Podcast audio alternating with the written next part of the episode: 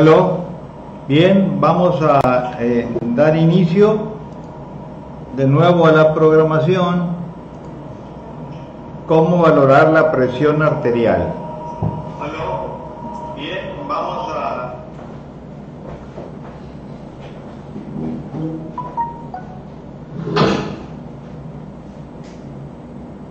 Sí. Bien, entonces vamos a dar a reiniciar, sí, de vuelta eh, este programa Pregunta y Vive Más Feliz. Eh, mil disculpas para, por esta falla técnica, pero bueno, son cosas que suceden, gajes del oficio. Y adelante, seguimos. Entonces, hablando sobre cómo valorar la presión arterial.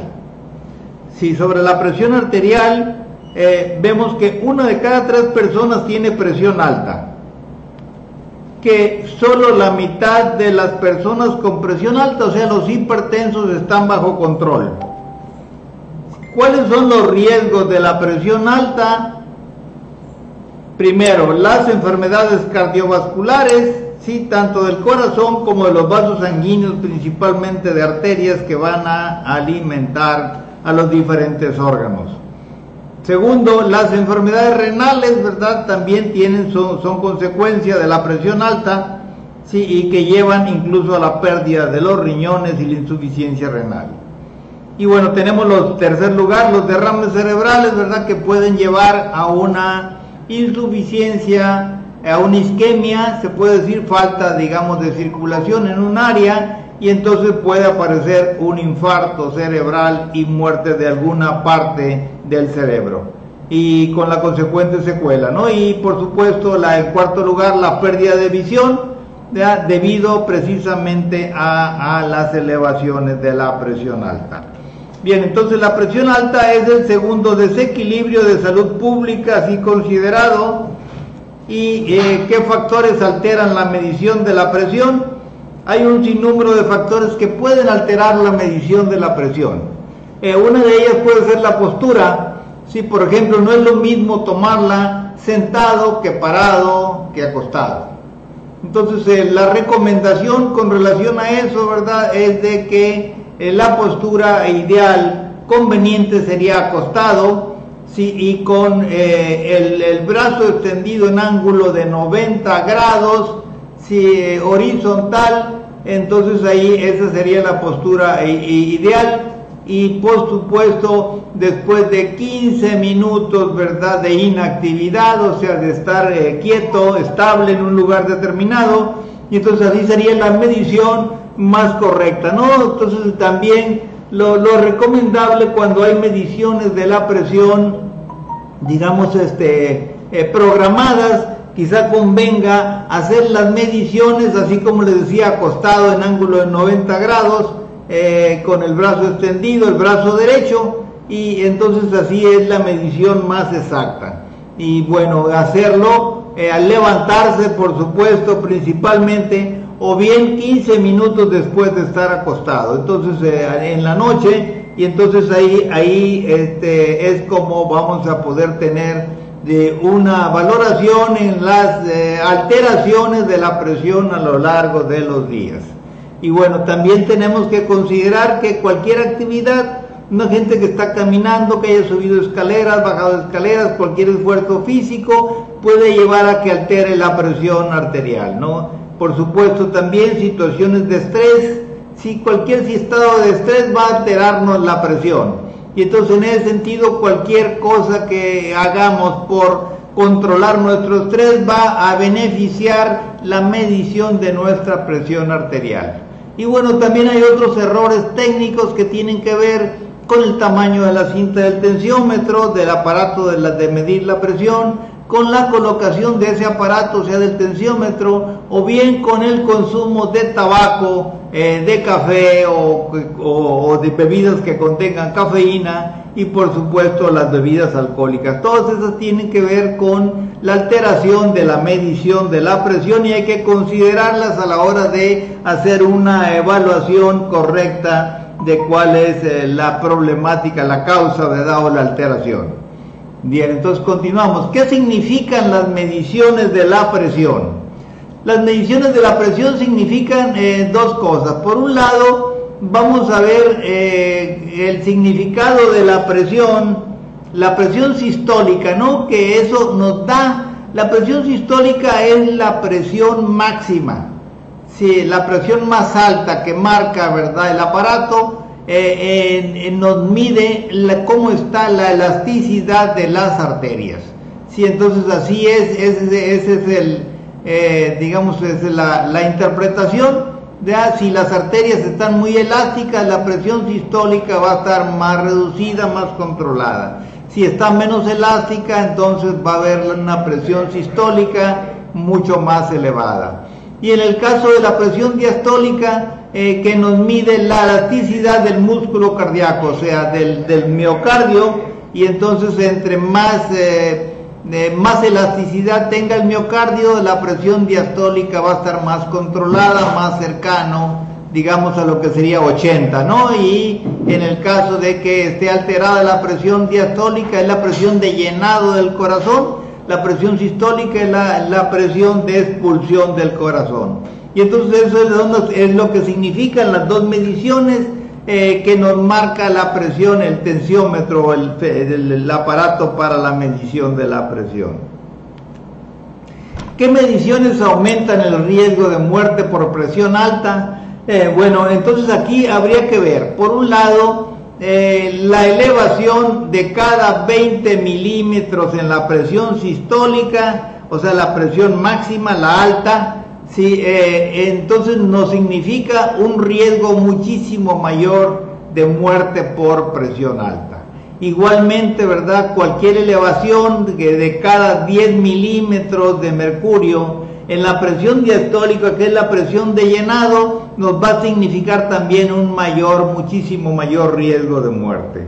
Y entonces esas son, digamos, las, las, las características o las condiciones que se requieren eh, para que aumente nuestro riesgo de muerte por presión alta.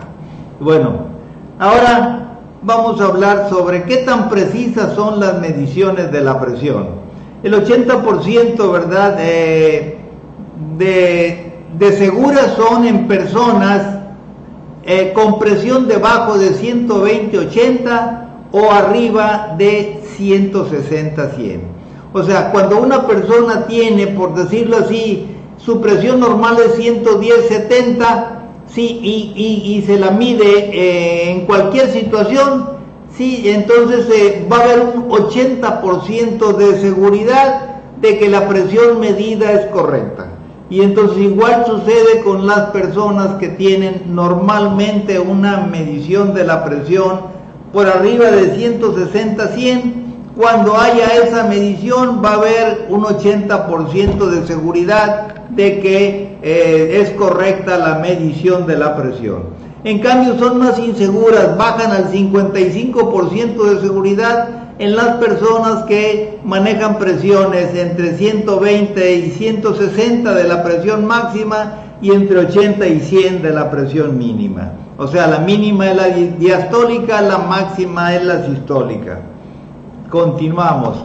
La presión alta es bien importante considerar que es un síntoma de la resistencia a la insulina. Entonces, en ese sentido, toda aquella persona que tiene una resistencia a la insulina, lo cual de alguna forma nos quiere decir que es una persona prediabética, si eh, eh, tenga hígado graso o no lo tenga, pero siendo una persona prediabética, va a tener una presión más alta de lo normal y entonces está ligado. Quiere decir que si nosotros eh, rebajamos o acabamos con la resistencia a la insulina, eh, entonces vamos a bajar los niveles de la presión sin necesidad de medicamento. Entonces esa es una gran cosa para considerar para todas las personas. Una forma práctica de medir la presión es medir la cintura de las personas, principalmente la relación cintura-cadera. Sí, y entonces entre más, mm, entre más baja la relación cintura-cadera, sí, entonces va a haber eh, menos riesgo de sufrir eh, depresión alta, ¿no? Entre más alta sea el porcentaje de la relación cintura-cadera, ya lo habíamos visto, ¿no? Que en el hombre era eh, relación cintura-cadera arriba digamos, de, de 85, de 90, ¿verdad? De por lo menos de 90, ya es, problemático, ya tiene que ver eh, con tiene que haber alteraciones metabólicas eh, en el organismo, ¿no? Igualmente la mujer cuando está por arriba, digamos, de 80, sí, eh, entonces ya tiene algún problema de alteraciones en el organismo, principalmente metabólicas, y entonces vamos a encontrar una presión eh, más alta, ¿no? Siempre en las personas con cintura más ancha van a tener presión más alta. Eso así es, entonces en ese sentido es una forma práctica de medir la presión. ¿Cuál es el riesgo de las medicinas de la presión? Bueno, todas las medicinas tienen su riesgo, ¿no? Entonces cada vez más, eh, a medida que avanza el tiempo, más están surgiendo eh, investigaciones que demuestran una serie de alteraciones que causan las medicinas para la presión. Y entonces en lugar de, en ese sentido, la conveniencia, ¿verdad?, de, para reducir ese efecto negativo de las medicinas que aumenta los riesgos de enfermedad cardíaca, riesgo de enfermedad renal, riesgo de enfermedad de daño al hígado, ¿verdad? Entonces, eh, en ese sentido, riesgo incluso, por ejemplo, ¿verdad?, de bajas en la ventilación pulmonar, sí, entonces, y por lo tanto, menos oxigenación, todos esos riesgos de las medicinas para la presión pudieran eliminarse o reducirse con dosis más bajas cuando se requiere el medicamento por alguna falla del corazón, ¿verdad? O bien eliminar las medicinas utilizando eh, otras opciones, ¿no? Bien sea remedios herbolarios, bien sea eh, medicamentos naturales, bien sea eh, vitaminas, minerales, ¿verdad? y ejercicios, en fin, bueno. Entonces ahí son las recomendaciones, alimentación, ejercicios del óxido nítrico que quizá son los mejores ejercicios para mejorar la presión arterial porque son el óxido nítrico que se forma con esos ejercicios es un vasodilatador y que va a mejorar la circulación sobre todo del corazón y del cerebro. Y las partes distales, por supuesto, ¿no? Y el consumo de minerales. Fíjense cosa curiosa, ¿verdad? Yo eh, en los últimos años he venido utilizando el consumo de, ah, de, potasio porque me he dado cuenta que hay un faltante de potasio en casi todas las personas. Resultado de que los minerales eh, que necesitamos no los consumimos. Normalmente los minerales vienen en los vegetales de hoja verde. Hace 30, 40 años bastaba comer, ¿verdad?, los vegetales del huerto familiar para resolver los requerimientos de minerales.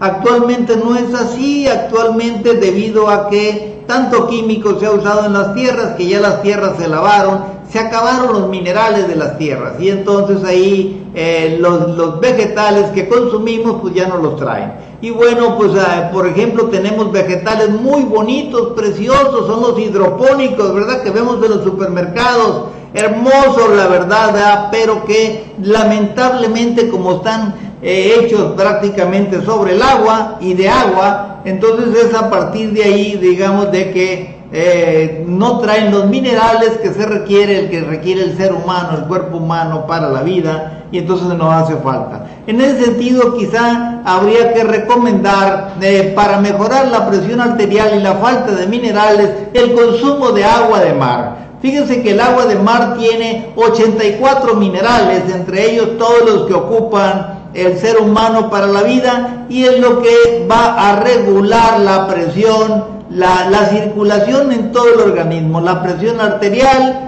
y entonces las diferentes funciones de los diferentes órganos se van a mejorar con solo el consumo del agua de mar. Y así vamos a ver, por ejemplo, ¿verdad? Que el agua de mar corrige la deshidratación en lugar de suero y no tiene azúcar además. Eh, puede ser también que mejore la función de la tiroides. ¿Por qué? Porque por falta de minerales no funciona la tiroides. La hormona T4 eh, de reserva no se transforma en hormona T3 eh, de, gracias a los minerales que se requieren, como son el selenio, el magnesio, el potasio y, y el zinc, ¿no? Entonces, eh, entonces esa combinación de esos cuatro minerales es fundamental precisamente, ¿verdad?, para el funcionamiento de la tiroides.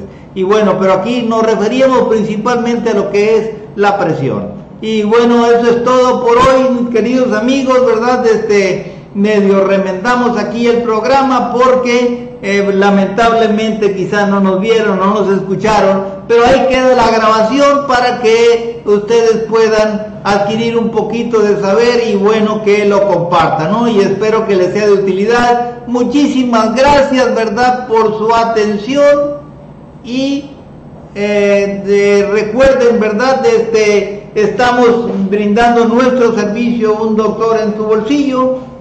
Sí, eh, no olvides que cualquier alteración, cualquier desequilibrio, ahí estamos para servirte en el 669-116-0389, LADA 52 de México, eh, espacio 1 y el número, ¿no? Repito, 669-116-0389 para servirles y un abrazo a todos los que nos acompañaron en esta transmisión. Nos veríamos hasta el martes. Gracias.